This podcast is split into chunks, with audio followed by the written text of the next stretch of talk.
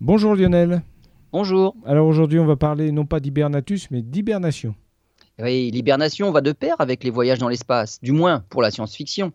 Si les voyages interstellaires sont encore pour l'instant inenvisageables, les chercheurs commencent cependant à y penser pour des voyages dans notre système solaire.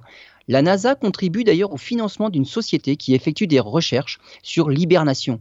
L'hibernation artificielle ne stopperait pas complètement le vieillissement, elle permettrait au moins de limiter la quantité de nourriture et d'oxygène, de réduire la taille de l'habitacle et du coup de réduire la quantité et donc le poids de carburant à emporter.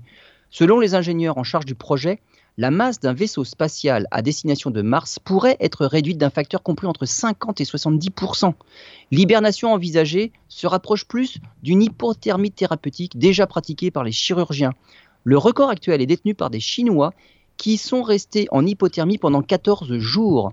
Ce pourrait être la technique utilisée pour aller sur Mars. Des cycles de 14 jours d'hibernation suivis par quelques jours de réveil. Il faudrait allonger les périodes d'hibernation pour atteindre les lunes de Jupiter ou de Saturne et pour l'instant, les astronautes doivent encore être nourris par perfusion. On est encore loin de l'hibernation façon Passenger, le film actuellement sur les écrans.